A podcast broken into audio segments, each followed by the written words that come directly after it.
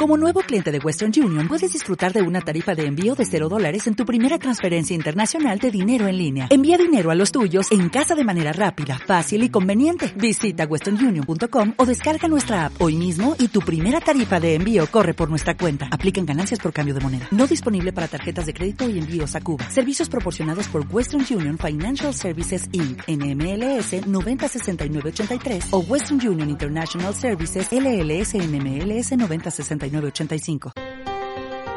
Periodistas en el punto de mira.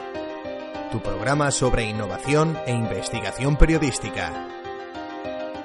Bienvenidos, queridos oyentes, a una nueva entrega de Periodistas en el Punto de Mira, un espacio en el que, como ya sabéis, conoceremos a fondo los entresijos del periodismo de investigación y las innovaciones que están aplicando los medios en su labor diaria. Soy Macarena Torres, en dirección María José García y en control Ana Moreno.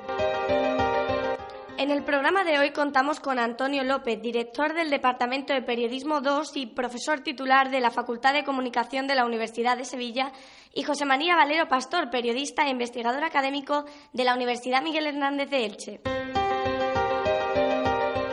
Antonio López es periodista y profesor titular de la Facultad de Comunicación, además de director del Departamento de Periodismo 2 de la misma de la Universidad de Sevilla, licenciado en Ciencias de la Información por la Universidad Complutense de Madrid y doctor en Periodismo por la Universidad de Sevilla.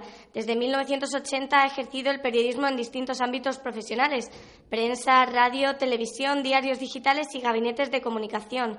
En 1992 se incorpora a la docencia y a la investigación en la Universidad de Sevilla, sin abandonar en ningún momento el periodismo. Es director del Grupo de Investigación Influencias de Géneros Periodísticos y Tecnologías en la Comunicación Social y además es autor de varios libros, de alguno de ellos hablaremos hoy en nuestro programa. Bienvenido, Antonio. Hola, buenos días, ¿cómo estamos? En primer lugar, eh, ¿cree que se ejerce hoy en día periodismo de investigación de calidad y las nuevas tecnologías ayudan o entorpecen? Cada día se ejerce menos periodismo de investigación. Por lo tanto, mm, obviamente eh, de menos calidad. Se ejerce algo, pero digamos que muy poco. Eh, porque hay un elemento que es la comunicación corporativa que se ha infiltrado en la manera de hacer periodismo. Hace tres décadas el periodista tenía que buscarse sus propias noticias, tenía que elaborar sus reportajes, su entrevista. Sin embargo, hoy digamos que hay un flujo eh, demasiado denso de informaciones que nos vienen de los gabinetes de comunicación. Eso hace que el periodista tenga una agenda más delgada, investigue menos a eso sumamos también un estado de crisis del periodismo como consecuencia de la precariedad en sus nóminas y la precarización de las empresas, un horario muy alto, una rutina de trabajo distinta, rutina de trabajo donde han entrado las nuevas tecnologías, pero las nuevas tecnologías no son culpables. Las nuevas tecnologías significan que el periodismo siempre ha ido evolucionando y todas las tecnologías han hecho que, que vaya cambiando, se vaya transformando y se vaya enriqueciendo. Pero efectivamente en un momento de crisis como esto, pues digamos que perjudica, porque el periodismo tradicional, la empresa, la empresa tradicional entra en crisis como consecuencia de la invasión de estas nuevas tecnologías. El problema es que el organigrama de la empresa se ha envejecido periodismo se seguirá haciendo, pero ahora efectivamente es de muy baja calidad por esta dependencia de la comunicación corporativa. Y echando unos años atrás, cuando se hacían realmente investigaciones periodísticas, eh, una de ellas la que llevaste a cabo con el libro Sindicato Clandestino de la Guardia Civil, ¿de dónde surgió la primera pista o los primeros indicios? Pues mira, casi todo en, estas cuestiones eh, surgen por, por, puro azar, ¿no? Yo trabajaba, trabajaba entonces en el Correo de Andalucía y entonces pues llegó allí eh, una persona con el supuesto nombre de José Luis, era guardia civil, y bueno, pues la telefonista llamó a Jesús González, que era la persona que llevaba sucesos, pero al instante volvió y dice, Antonio, aquí hay un guardia civil, pero viene a hablar de sindicatos, cuestiones políticas, te toca a ti salir. Y salí efectivamente, pues representaba a, lo que se denominaba Sindicato Unificado de la Guardia Civil, que era un sindicato clandestino. En aquel momento la Guardia Civil representaba el verdugo, era eh, la fuerza encargada de reprimir a la sociedad, por lo tanto tenía una mala imagen.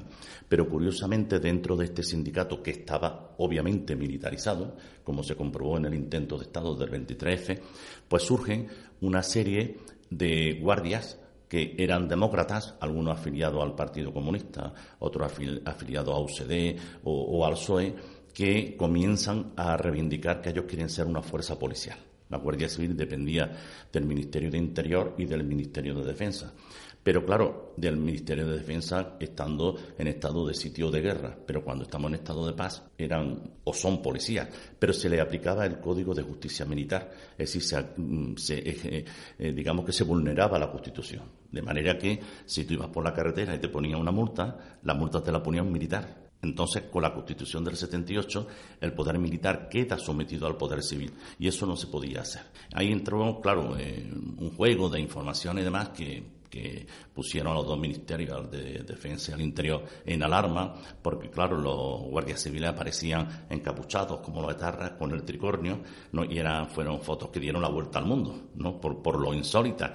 Pero claro, todos estos guardias, que eran hijos de guardia a su vez, ya eran jóvenes que habían estudiado magisterio, que estaban estudiando derecho y que se daban cuenta de lo que ocurría dentro y comenzaron a denunciar todas estas irregularidades, como eran la guerra sucia contra ETA, el abuso de los militares, etcétera, etcétera. Y mm, como comentábamos antes, eh, me decía que no se entendía eh, la transición sin la publicación de esta investigación, de este libro. Pues es muy fácil de, de entender. Cuando en el siglo XIX desaparece la Inquisición, 30 años después, aproximadamente, eh, el gobierno tiene que crear una fuerza para reprimir a la sociedad. Y con el argumento de que hay que detener a los bandoleros, se crea eh, una fuerza militar con el falso nombre de Guardia Civil. Entonces dependía del Ministerio de Gobernación y del Ministerio de la Guerra, lo que hoy sería Interior y Defensa. Esa fuerza, con esa dualidad, se ha mantenido siempre. En la transición que ocurre, pues que la Guardia Civil estaba militarizada, pasamos de una dictadura a una democracia. Pero como te decía antes, si la Guardia Civil está militarizada, si se le aplica el Código de Justicia Militar, y está militarizada entre otras cosas porque la Guardia Civil es una fuerza de, de 70.000 personas, eh, donde se lleva el control de puertos, aeropuertos, fronteras, etcétera, etcétera. Llegaba, llevaba la guerra antiterrorista de la fuerza que mantiene la unidad de España entonces, quiere decir que si esa fuerza estaba militarizada, si a ello no se le aplicaban los principios de la Constitución, obviamente no solamente estamos vulnerando la Constitución, sino que ante un estado de alarma no hay que dar un golpe de Estado, porque ya está dado. ¿Qué quiere el sindicato? El sindicato quiere que los desmilitaricen, que en tiempo de paz ellos sean solamente policías, quieren vivir en sus casas, quieren un sueldo digno, etcétera, etcétera. Y ya entrando en el proceso de, investigación, ¿qué papel jugó la, filtración de los guardias civiles cuando se acercan de repente una mañana la redacción y os plantan el, el, caso sobre la mesa? Pues claro, imagínate que era un tema muy gordo, porque le chocaba a los periodistas y le chocaba a las fuerzas políticas, porque aquellos guardias que representaban el terror ahora dicen que ellos son demócratas y son de izquierdas. Yo recuerdo que en la sede de Izquierda Unida, pues decía, esos son cuatro, que son fascistas, todos esos términos que se utilizaban entonces, hasta que las fuerzas políticas se dieron cuenta de que aquello era más serio de lo que, de lo que aparentaba en un principio. Y, sobre todo, independientemente ya del sindicato, se dieron cuenta de que la Guardia Civil era una fuerza muy importante y que, había que renovarla. Y se va transformando paulatinamente hacia la Guardia Civil de ahora, que una fuerza de élite, de retaguardia de la OTAN. Es una fuerza con profesionales muy bien preparados. Eh, como periodista, ¿fue el primer caso de investigación que llevaste a cabo de manera profesional? Este fue uno de los casos lo que pasa es que este caso nos desbordó a todos, porque tú publicabas una información en un diario de Sevilla, en diario, en Diario 16 o en el Correo de Andalucía, y saltaba a toda España. Entonces, claro, la repercusión era enorme, porque comenzaba a salir en todos los Nosotros publicamos entonces que sí se hacía un periodismo más de investigación, pues explotamos otros temas, pero este digamos que, que, se nos escapó por sí mismo, porque en su propia naturaleza era un caso extrañísimo. Yo creo que es de los temas más interesantes que junto con temas como el hogar o temas como ETA, etcétera, pues eran los temas realmente espinosos de la transición, porque eran los temas que hacían referencia a la, seguridad de las personas. Hoy España es un país bastante seguro y en estas cuestiones pues se, hace menos hincapié, pero entonces la seguridad del ciudadano o la seguridad del periodista no era tanta. Nosotros eh, sufrimos eh, Tuvimos varios procesos judiciales, nos pincharon los teléfonos en los periódicos, nos persiguieron, a un abogado le quemaron el coche, eh, en fin, que hubo eh, una persecución de periodistas y de abogados porque Más allá de, los periodistas éramos los mensajeros, lo que hacíamos públicos todo aquello. Pero claro, los abogados comenzaron a la cabeza, Pérez Rollo, que fue rector de la universidad, de esta universidad de Sevilla, comenzaron a estudiar todo el tema desde un punto de vista constitucional en lo que se refiere a toda la jurisdicción de la Guardia Civil, algo que no se había hecho hasta entonces y que generó una cantidad de estudios tremendos. Como imagino, obviamente la investigación la realizaríais en secreto antes de sacar cualquier información. Entonces, ¿cómo os organizabais tu compañero y tú para realizar las labores de redacción, de investigación, sin dejar obviamente de, trabajar en el diario?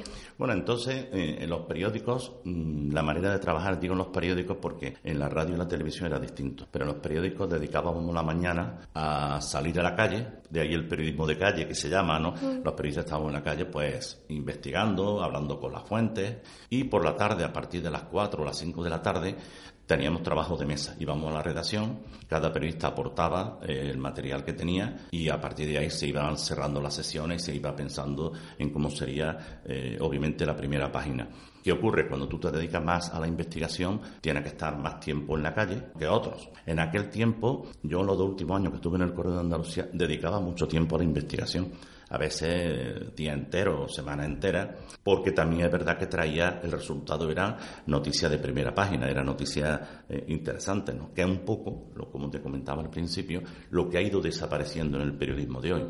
Ese tiempo dedicado a la calle, a hablar con la fuente, a conseguir exclusivas, a conseguir noticias en primicia. Hoy los periódicos cada día se parecen más, ¿no? Excepto en la línea editorial y en las opiniones, lo que es el contenido es todo el mismo, porque las fuentes son iguales. Las fuentes son las declaraciones de la presidenta de la Junta, o esta rueda de prensa, o este comunicado. Hoy hay tanta sobreabundancia de información que podríamos hacer un periódico muchísimo más grueso. Pero en aquel entonces, pues era a las 5 de la tarde, y si llevábamos de 15 páginas de local, de Sevilla, a las 5 de la tarde a lo mejor había 5 o 6 páginas que todavía no sabíamos cómo llenarlas. Respecto a esto, quería hablar acerca de una pequeña reflexión de George Orwell que decía que el periodismo es publicar lo que alguien no quiere que publiques, que todo lo demás son relaciones públicas. Bajo tu experiencia, tanto personal como profesional, ¿marcaría esto la calidad de un verdadero periodista? Bueno, no, no necesariamente, pero efectivamente, y además si lo dice George Orwell, que fue un grandísimo periodista, fue uno de los padres del periodismo gonzo, antes de que Hunter S. Thompson acuñara ese término, ¿no? Hay muy buen periodismo que no tiene por qué ser incómodo, hay un buen periodismo que también puede ser amable. Pero claro, efectivamente, el periodismo no es el cuarto poder ni el quinto, pero yo creo que siempre ha sido y debe ser un contrapoder. Es decir, tiene que estar vigilante a lo que ocurre, a quienes vulneran las normas en, el más amplio sentido de la palabra. Desde ese punto de vista, el periodista siempre va a ser incómodo. Y desgraciadamente las grandes noticias son temas incómodos. ¿no? Una boda real, bueno, nos puede interesar mucho, les puede interesar mucho, pero creo que un tema como el caso Watergate puede interesar más. Si en la mm. Guardia Civil surgen guardias que son demócratas, que son comunistas, que son marxistas, hay una contradicción evidente que el ciudadano quiere conocerla. Respecto a esa incomodidad que, vosotros originasteis en aquel entonces, pues empezarían a surgir mm, complicaciones, sobre todo con la justicia, imagino. ¿Hasta qué punto tuvisteis que ver las caras con pues, los tribunales? Pues muchísimas veces, porque cada vez que aparecía una noticia sobre el tema del sindicato de la Guardia Civil, pues obviamente el juez togado militar te llamaba a declarar a capitanía tú le tenías que responder lo de siempre. Es secreto profesional, no te puedo contar cuáles son las fuentes, no te puedo decir dónde se produjo el encuentro, etcétera, etcétera. Claro, los militares comenzaron ya a decir, bueno, usted puede estar incurriendo en un delito de incitación a la sedición militar. Claro, llegó un momento en el que nosotros éramos jóvenes, teníamos veintitantos años, no creas que estábamos muy crecidos, teníamos 25, 26 años. Entonces llega un momento en que también tú te creces porque ante estas situaciones o te achicas del todo o te creces. Y bueno, nosotros le dijimos, mire usted, hay una constitución en la que a mí no me obliga a venir a declarar ante un juez militar. La próxima vez vaya usted al juez ordinario y yo le diré al juez ordinario todo lo que tenga, todo lo que tenga que decirle. Y dejamos de ir. Pero claro, eso te produce eh, una incomodidad primero porque te enfrentas a un juez que siempre mm, causa un cierto respeto. Pero cuando ya empieza a ver en los periódicos muchas incomodidades, hasta la propia empresa periodística se siente incómoda. Al principio queda muy bien porque venden muchos ejemplares, aparece, te citan en todos lados. Pero cuando ya comienza la denuncia, los recursos, etcétera, ya la empresa empieza a achicarse y comienza a quedarte solo. El periodismo, en el fondo, es una profesión muy solitaria. Tú eres el primer responsable de, de lo que escribe, el periódico también por, publicarlo. Pero claro, el periódico llega un momento en que el tema ya no le interesa. Mm. Y todos estos temas que se escapan, que son tan tremendos, que, tienen que ver con la estructura del Estado, nunca mejor dicho, pues mm, la empresa al final ceden porque la empresa periodística no es una empresa fuerte, una empresa frágil, que depende de los anunciantes, donde los poderes fácticos ejercen mucha influencia. En casi todas las encuestas los periodistas dicen que han sentido algún tipo de presión por parte de la empresa, pero yo creo que es un dato falso, porque el periodista siente presión solamente cuando maneja información de poder, cuando maneja realmente exclusivas importantes que pueden hacer temblar los cimientos del Estado, de la estructura del Estado, de, un gobierno. Pero mientras tanto no, muchos periodistas pasan de puntillas por la profesión y sufren presión en el sentido de que en la empresa, como se trabaja contra el tiempo, se trabaja a favor de la inmediatez, pues muchas veces eh, el trato es un poco agresivo entre los compañeros, por decirlo así. Pero una cosa es eso y otra cosa es eh, que el periodista sufra presiones como tales. Yo creo que no hay tantas. Otra de las de los riesgos que asumen muchos periodistas es eh, dedicarse al periodismo de inmersión. Además, usted ha, coescrito un libro acerca de esto. ¿Cómo se puede distinguir un periodista que se dedica a este tipo de proyectos del resto? ¿Qué características tiene que tener, tanto personal como profesionalmente? un periodista de inmersión? La principal característica, en primer lugar, es la empatía. Hay un término que se utiliza mucho en periodismo que es la objetividad. Desde que aparece el telégrafo y a finales del 19 la empresa periodística y el periodismo comienza a transformarse en periodismo informativo, tal como lo entendemos hoy, todo eso hace que se imponga lo que se conoce como la retórica de la objetivización o la retórica del distanciamiento. Es decir, el periodista debe distanciarse de lo que ocurre, no debe opinar, debe escribir en tercera persona. Eso no ocurría antes y es algo que se va imponiendo poco a poco a todos los periodistas, a todos los medios y a todos los géneros periodísticos. Pero a comienzo del siglo XX todavía había eh, muchas crónicas que se escribían en primera persona, con adjetivos, con empatía, etcétera, etcétera. ¿no? Hay un movimiento en Estados Unidos que son los muckrakers, donde a ese movimiento pertenece Nelly Bly, por ejemplo, que es una de las pioneras en el periodismo de inmersión. El periodismo de inmersión consiste en sumergirte en el lugar, ir al lugar de lo hecho, quedarte allí, hacerte invisible y cuando eres invisible la gente ya no te trata como un periodista, sino como uno más. Por lo tanto, un periodismo lento, un periodismo sosegado, donde tienes que no solamente estar allí, tienes que comprometerte. Es, es una actitud ante los hechos totalmente distinta a la que predicaría el periodismo tradicional de la retórica del distanciamiento. Consiste todo lo contrario, que rompe la distancia y te sumerge en los hechos. Diríamos que el eslogan del periodismo de inmersión es no quiero que me lo cuenten, yo quiero vivirlo ese periodismo de inmersión se practicó algo en, el movimiento este llamado nuevo periodismo, no norteamericano, porque se dio también en Europa y en Latinoamérica, García Márquez, por ejemplo, desde aquellos años. El nuevo periodismo sigue unido a la teoría de la objetividad y eso da lugar a un género que es el reportaje el reportaje neutral, pero desaparece de algún modo la crónica de inmersión, excepto en casos como Hunter S. Thompson. Y ahora el periodismo que se hace, el periodismo narrativo que se hace en América Latina y en Estados Unidos, vuelve a recuperar la inmersión. Una de las salidas a la crisis del periodismo tradicional, una de las salidas es precisamente el periodismo de inmersión, el periodismo narrativo, que nosotros hemos reflejado muy bien en el libro que María Ángeles Fernández y yo publicamos en el año 13, creo, y que es un libro que tuvo muchísimo eco porque en América Latina hay muchos periodistas que se dedican este tipo de periodismo, sin embargo se había estudiado muy poco. Y ahora, hace la semana pasada, eh, publicó Comunicación Social, un libro que yo coordino. Somos nueve autores de distintos países, que se titula Periodismo Narrativo en América Latina. Y es un libro que está teniendo bastante eco precisamente porque este periodismo nuevo, este periodismo de inversión, está cobrando una importancia tremenda. Se habla de un segundo boom en América Latina. Primero fue el boom de la novela suramericana y ahora se habla de, de un boom del periodismo, del periodismo narrativo, que tiene una primera parte que es el reporteo, que sería la inmersión, pero al vivir tú lo has hecho, eso condiciona la escritura. Entonces se habla de un periodismo narrativo donde la empatía es importante, el compromiso, la primera persona, la renovación de la estructura del lenguaje, porque el periodista está bien que le pregunte a las fuentes, pero a veces, como nosotros decíamos en el prólogo del libro del sindicato clandestino de la Guardia Civil, a veces hay noticias que son parte de tu vida. Hay veces que tú eres la misma fuente. Como director del Departamento de Periodismo 2 de esta facultad, ¿qué crees que es necesario que se les inculque a los alumnos para que en un futuro realicen este periodismo que estamos diciendo ahora que tiene que ser el verdadero y el de calidad? Bueno, yo creo que desde el departamento, pero como profesor de la facultad, eh, cuando aparecen las eh, facultades de periodismo, de comunicación, entonces denominadas ciencias de la información, con ese afán de, de teorizar sobre lo que hacíamos, hemos incurrido en un grave peligro, que hemos teorizado demasiado. De tal manera que hoy en las facultades, en casi todas, la parte de oficio que se da es muy poca y toda la teoría parte del oficio. Entonces, el oficio hay que recuperarlo, porque los alumnos salen con una inseguridad tremenda. Pero además que hay ahora una crisis en las empresas periodísticas, en el oficio, se tiene que recuperar más, todavía, porque antes lo que un alumno no aprendía aquí lo podía aprender en un medio, pero cada vez hay menos medios.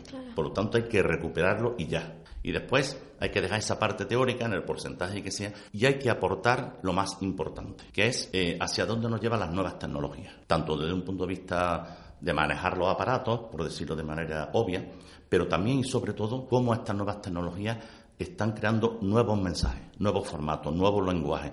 Es lo que se conoce como periodismo transmediático. Periodismo transmedia significa que vamos a cruzar dos o tres lenguajes para crear un nuevo lenguaje. Y en ese lenguaje transmediático hay que incorporarlo también a las facultades. De hecho, en España, algunos medios comienzan a dedicar parte de su presupuesto a crear laboratorios de periodismo para estudiar esos nuevos lenguajes, esos nuevos formatos, porque eso es el futuro. Pues Antonio López, muchísimas gracias por estar con nosotros en nuestro programa. A ti. Comenzamos la segunda parte de esta nueva entrega de Periodistas en el Punto de Mira. Ya sabéis, la dedicada a la innovación y a la transformación digital de las empresas periodísticas. Y hoy lo hacemos conversando con José María Valero Pastor. Él es periodista, máster en innovación en periodismo por la Universidad Miguel Hernández de Elche e investigador académico con un trabajo en el que analiza la organización eficaz de las empresas periodísticas en el ecosistema mediático actual. Bueno, José María, gracias por participar en Radios y por estar hoy aquí con nosotros. Buenos días, Macarena. Muchísimas gracias a vosotros por, haber contado conmigo para, esta iniciativa y os doy ya desde ya la enhorabuena porque yo creo que que es algo que aporta mucho a nuestro trabajo también como, como investigadores y a la divulgación de, nuestros resultados. Muchas gracias. Dedicas tu trabajo a la innovación y a cómo se están adaptando las empresas mediáticas a la situación actual que sufren los medios desde hace ya varios años. ¿Cuál es el síntoma que detectas? ¿Cuál sería una primera valoración de cómo están afrontando las empresas de los medios estos cambios? Como bien dices, eh, la industria actual se encuentra en un momento muy, muy convulso en el que bueno, nos vemos sometidos a grandes cambios, no solo los cambios tecnológicos, que son en los que primero pensamos cuando hablamos de, cambios de la industria periodística, sino también sociológicos, de hábitos de consumo, que como hablaba eh, Bauman, estamos en un, en, un mercado en flujo, en un mercado líquido eh, y, los medios de comunicación al ser una industria de riesgo se ven sometidos a estos vaivenes en mucha mayor medida que otros sectores. Como punto de partida también de la pregunta, me gustaría aclarar que es muy complicado generalizar sobre cómo se están adaptando las, las empresas periodísticas a, los cambios, ya que pues tenemos de todo, como, como en todos los sectores. Hay gente que está intentando adaptarse y ser el primero en entrar en, los nuevos mercados que se van abriendo y hay gente que reacciona de una forma un poco más pues eso reactiva no no tan proactiva un poco más defensiva y no, no tan proactiva y, la verdad y se quedan un poco más eh, rezagados. Pero vamos que, que los que más eh, se adaptan a esta a este tipo de, de mercado yo creo que, que la clave está en su flexibilidad en la utilización de metodologías eh, ágiles como puede ser el Lean Startup eh, metodologías de organización interna Scrum, que consisten básicamente en partir de ideas muy pequeñas para generar nuevos productos en el mercado y a partir de ahí eh, ir escalando estas ideas, y lanzando nuevos productos, pero siempre intentando quitarse el lastre eh, de las grandes infraestructuras que se daban en el periodismo eh, industrial y pasar a un modelo un poco más postindustrial, como lo han definido algunos autores como, como Anderson, y, sobre todo quitarse ese, ese lastre, esa, esa mochila pesada de infraestructura grande, grande dedicación, gran dedicación de, recursos para empezar a, crear productos desde cero, sobre todo muy pegados a, a la audiencia y con la validación constante de que ese producto es lo que nuestra audiencia quiere en todo momento. Entre tus investigaciones está un estudio sobre las tendencias de innovación en el mercado mediático de Estados Unidos. ¿Crees que hay mucha diferencia entre cómo se están afrontando estos cambios aquí en España en comparación con otros lugares del mundo como es Norteamérica? Bueno, eh, yo creo que los medios van todos en el mismo sentido y la mayor diferencia es el estado en el que se encuentra cada uno de los mercados. Yo hice esta investigación en el año 2015 y se podía apreciar de lleno cómo los medios de, de comunicación de Estados Unidos estaban ya en otro estado, en otro, en otro momento de la historia para ellos, en el que ya se habían dado cuenta de que tenían que adaptar su modelo de negocio y su, sobre todo su, su forma de trabajar y su forma de relacionarse con la audiencia. Y en España todavía estábamos eh, a la defensiva y eh, una actitud mucho más reactiva, como he dicho anteriormente. Es verdad que en Estados Unidos los recursos son mucho más elevados que, que en España, es un mercado mucho más grande, pero sobre todo yo creo que la clave está en la relación que se tiene en el mercado mediático estadounidense con la tecnología también como resultado de la relación que tiene em, el, mercado periodístico con otros eh, sectores como puede ser pues el del cine, por ejemplo. Hablaba Lucy Kuhn en, su última investigación de 2017 de que em, el mercado mediático estadounidense está muy, muy influenciado, por ejemplo, por Hollywood. Allí se han dado cuenta de que el público pagaría por un producto de calidad como puede ser eh, Netflix, por ejemplo, que se considera un, eh, un input dentro de la, de la, industria mediática y se está intentando extrapolar ese modelo a, a los medios de comunicación. También otras tecnologías eh, como la, la, analítica de datos está mucho más, tiene mucha más penetración en el mercado mediático estadounidense, todo fruto de darse cuenta, como, como decía Lucy Kuhn, de que la industria mediática cada vez se está convirtiendo más en un subsector de, de, la, de la industria tecnológica y no se huye a esa tendencia, se intenta eh, adaptar rápidamente al mercado. En España nos hemos, hemos tardado un poco más en darnos cuenta de, que esto es así y ahora hay algunas empresas que empiezan a adaptar estas tendencias tecnológicas y este tipo de, iniciativas y de modelos de negocio un poco más basados en, el lector y en, otros ingresos también por parte de, las marcas, pero eh, estamos haciendo con, con bastante retraso. Por aquí han pasado ya algunos compañeros que conocerás como profesores como Carvajal o Rojas Torrijos y con ellos hemos hablado también del tema de las redes sociales, las plataformas tecnológicas y su relación con el trabajo que realizamos los periodistas y los medios. ¿Hasta qué punto consideras importante para un medio o para un profesional freelance la gestión de las redes o la entrega de nuestros contenidos a grandes plataformas o la pérdida de control de la distribución? Pues yo creo que en este sentido la clave es la creación de, de marca. Las redes ahora mismo son indispensables para los medios de comunicación, no se puede prescindir de ellas. Bueno, sí se puede, depende del modelo que se elija, depende de la estrategia, que este es, este es otro tema. Pero yo creo que las redes son un, gran instrumento para la creación de marca, tanto personal, en el caso de, profesionales de freelance, eh, como de, marca de, los propios medios de comunicación.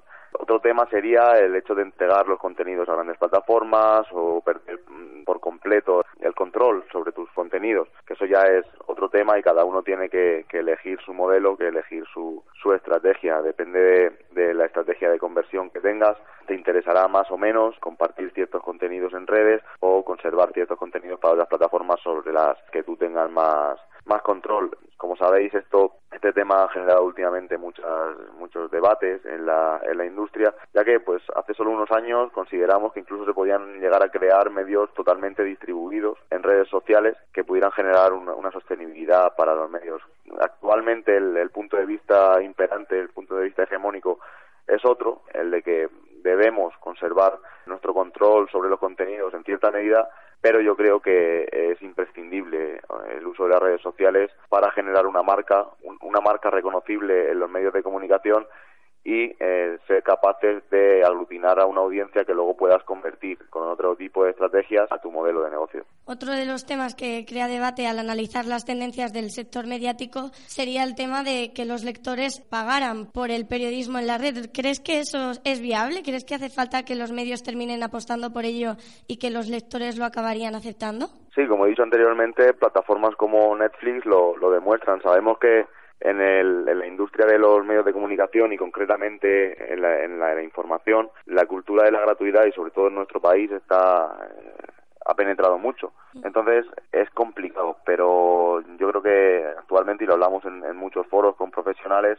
la mayoría de las empresas periodísticas innovadoras están pensando en un futuro no demasiado lejano en aumentar el peso de, de los lectores, de, de, los ingresos que provienen de los lectores en su modelo de negocio. Como digo, eh, Netflix demuestra que la audiencia, si hay una suficiente calidad de los contenidos, está dispuesta a pagar.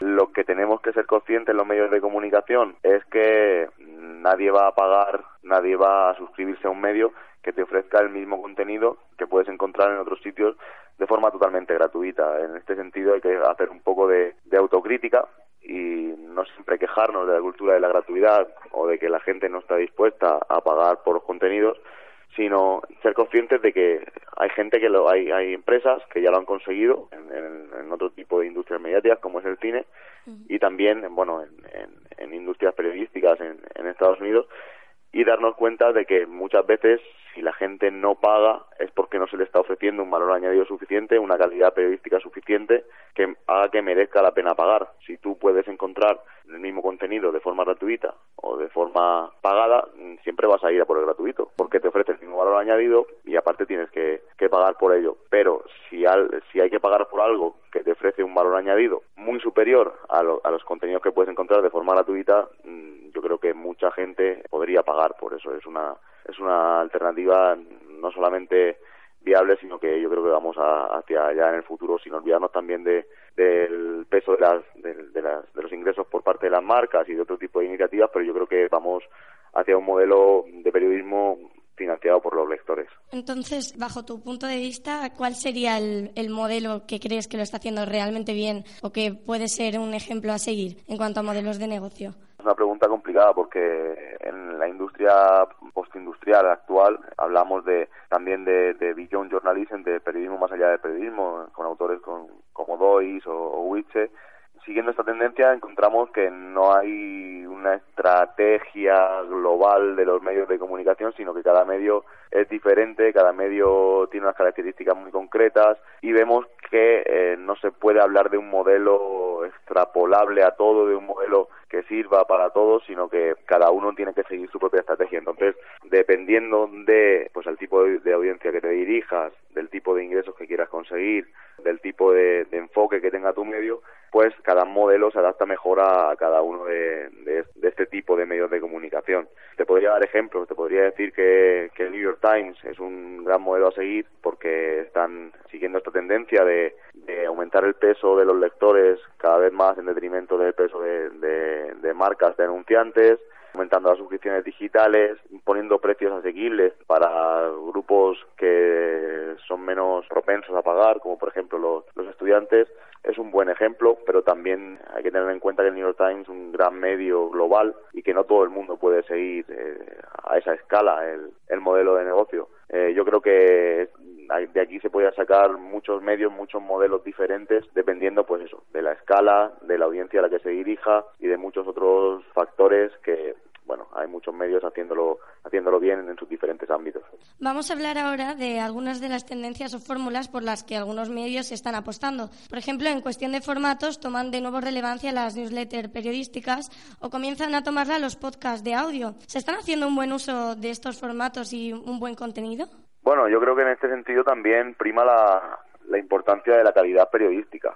Los formatos, yo creo, los formatos, las plataformas, todo ese tipo de, de cosas simplemente son necesarias para conseguir llegar a la audiencia, pero no son el core, no son la base, no son el, el centro de la, el núcleo de la, del periodismo. El, el núcleo del periodismo al final son unos contenidos que tienen que ser contenidos de calidad. Eh, los formatos como el podcast te ofrecen nuevas opciones para la publicidad de, de marcas, las newsletters te ofrecen una nueva forma de seguir relacionándote con la audiencia eh, de forma más personal, de su correo electrónico, eh, si haces una buena newsletter editorial y no una simple recopilación de noticias, al final acabas creando marca también y creando, aglutinando audiencia que puede, puedes convertirla en beneficio de, tu modelo de negocio, pero yo creo que al final los contenidos periodísticos de calidad son los que priman. Al final eh, hablamos con muchos medios de comunicación y todos nos dicen lo mismo. No somos un medio que hace podcast, no somos un medio que hace newsletter, no somos un medio que hace página web. Al final somos una marca que crea contenidos de calidad para diferentes plataformas.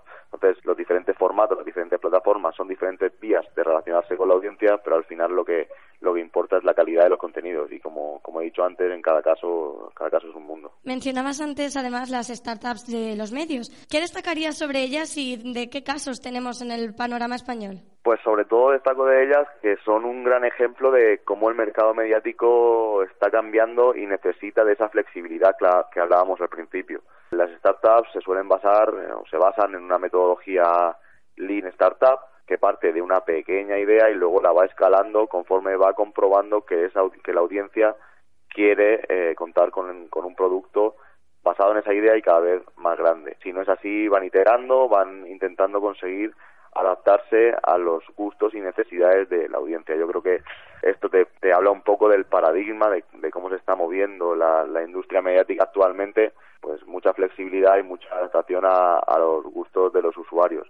Te podría poner eh, el ejemplo de, de Politibot, que también nos sirve para ilustrar lo que hemos dicho antes de, de las plataformas y, y los contenidos. Politibot es un, bot que nació para Telegram en las elecciones nacionales de 2016 en España y poco a poco ha ido escalando, haciendo programas de radio, haciendo otro tipo de, coberturas y al final tenemos lo que hablábamos anteriormente, un producto que nació de una mínima idea muy pequeña, pero que poco a poco ha ido creciendo, ha ido escalando, mmm, validándose la idea de que existe una, una audiencia en España interesada en contenidos políticos de ese tipo y que hay un mercado para esa idea y un mercado que puede hacer esa idea sostenible. Por lo tanto, se ha ido escalando sobre, sobre esa idea para construir un producto completo, pero que a la vez tenga la capacidad de, de iterar o de cambiar si alguna vez se modifican eh, los hábitos de consumo de la audiencia, pero sobre todo si se modifican las plataformas, ya que Politivo es una marca que te ofrece contenidos eh, periodísticos políticos muy enfocados, muy de nicho y de mucha calidad en una amplia variedad de, de plataformas. Eh, los expertos e investigadores hablan de la posibilidad que representa para la reivindicación del trabajo del periodista el tema tan de moda de las fake news y el fenómeno de la posverdad. ¿Qué opinas en este sentido? ¿Realmente pueden ser vistas como una tabla de salvación para el periodismo? Bueno, yo creo que el tema de las news se nos escapa también un poco a los periodistas. Es un tema que trasciende el periodismo, un tema que, que ataca directamente a, al conocimiento en general, eh, sobre todo al conocimiento científico, como es el tema de pues, el negacionismo del cambio climático, el movimiento antivacunas. Yo creo que, que sí, que el periodismo tiene una oportunidad en este sentido para servir como tabla de salvación. Existen diferentes iniciativas, como por ejemplo Maldito Bulo, que se dedica a desmentir este tipo de, fake news, pero el periodismo no lo puede conseguir solo. No, no creo que actualmente seamos tan potentes como para eh, luchar nosotros solos contra las, las fake news, porque es algo que trasciende el, el ámbito de la información y, ataca directamente contra el conocimiento científico. Y ahí están también eh, intentándolo otras plataformas, como Facebook, por ejemplo, porque el periodismo no lo, no lo puede hacer solo. O sea que si podemos remar en la dirección de eliminar las fake news o de intentar combatirlas, pero no podemos hacerlo solos. Y por último, José María, has participado en los dos últimos años en el Congreso Internacional de Comunicación y Pensamiento que se celebra en esta universidad y cuya tercera edición dedicada a la generación smartphone concluyó hace pocas semanas. ¿Qué resaltarías de tu experiencia en estas dos ediciones? Bueno, pues siempre siempre es grato acudir a este tipo de eventos y más en la Universidad de Sevilla donde tengo tantos tantos amigos y, tan buen tan buena tan buen ambiente ahí siempre. La verdad es que han sido dos, dos ediciones para mí muy diferentes. En la primera participé como ponente y publicamos eh, un libro que la verdad es que creo que es bastante interesa interesante, tendencias e innovación en, en la empresa periodística. Y en esta segunda he sido coordinador de, de un simposio precisamente sobre combatir las, las fake news desde la divulgación científica pues la verdad es que siempre siempre es un placer estar por la por la Universidad de Sevilla y compartir momentos con esos grandes compañeros que tenemos ahí. Bueno, José María, se nos acaba el tiempo. Muchísimas gracias otra vez por tu participación y por compartir tus conocimientos con nosotros. Muchas gracias. Un saludo. Y hasta aquí el programa de hoy. Desde el equipo deseamos que hayan disfrutado con nosotros y les esperamos, como siempre, en nuestra próxima entrega. Periodistas en el punto de mira